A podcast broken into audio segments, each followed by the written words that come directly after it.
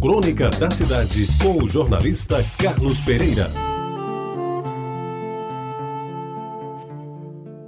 Amigos ouvintes da Reta Bajara, nos meus tempos de menino de Jaguaribe, o 7 de setembro tinha dois eventos muito especiais.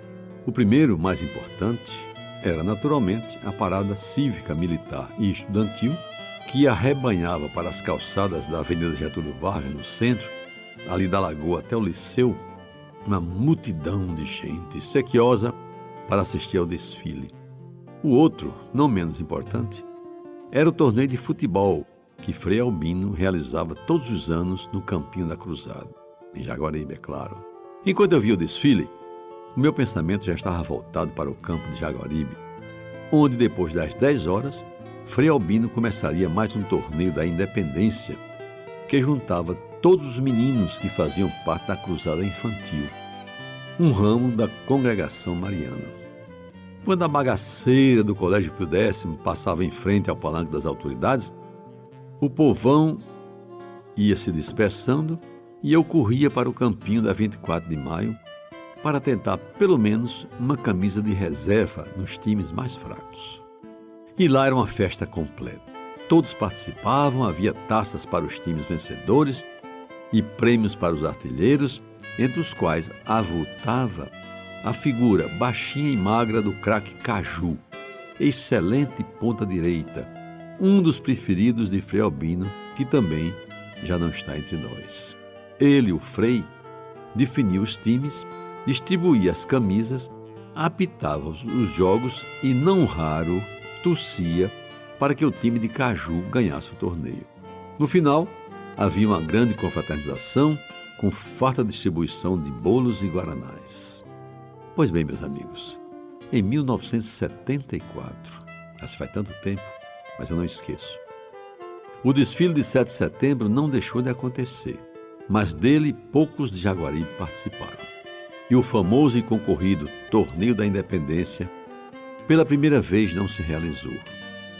Naquela manhã cinzenta estavam quase todos os meninos de Jaguaribe dentro da igreja do Rosário, ao lado de um esquife em que jazia inerte o corpo de Frei Albino, que deixara este mundo naquela madrugada.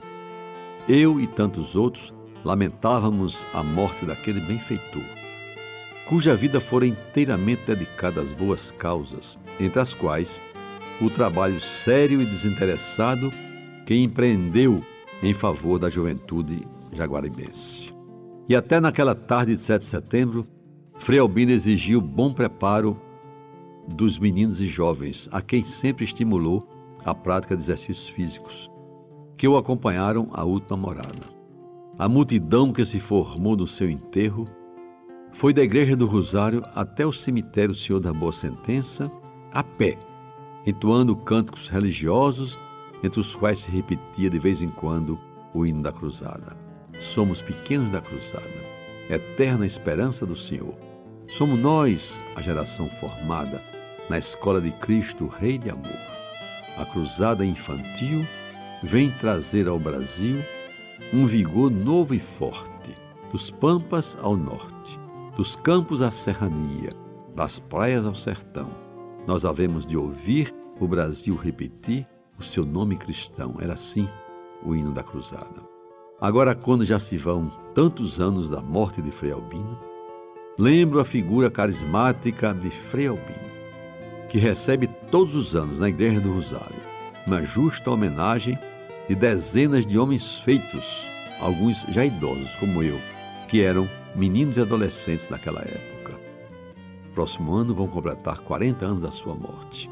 E esta crônica é um sentido reconhecimento.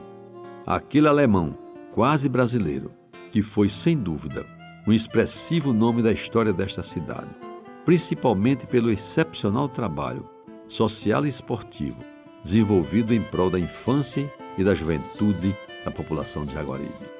Ele, Frei Albino, meus amigos, certamente estará ao lado de Deus, interferindo em benefício de todos nós, como sempre soube fazer em vida, com amizade e disciplina, características que bem definiu a sua personalidade.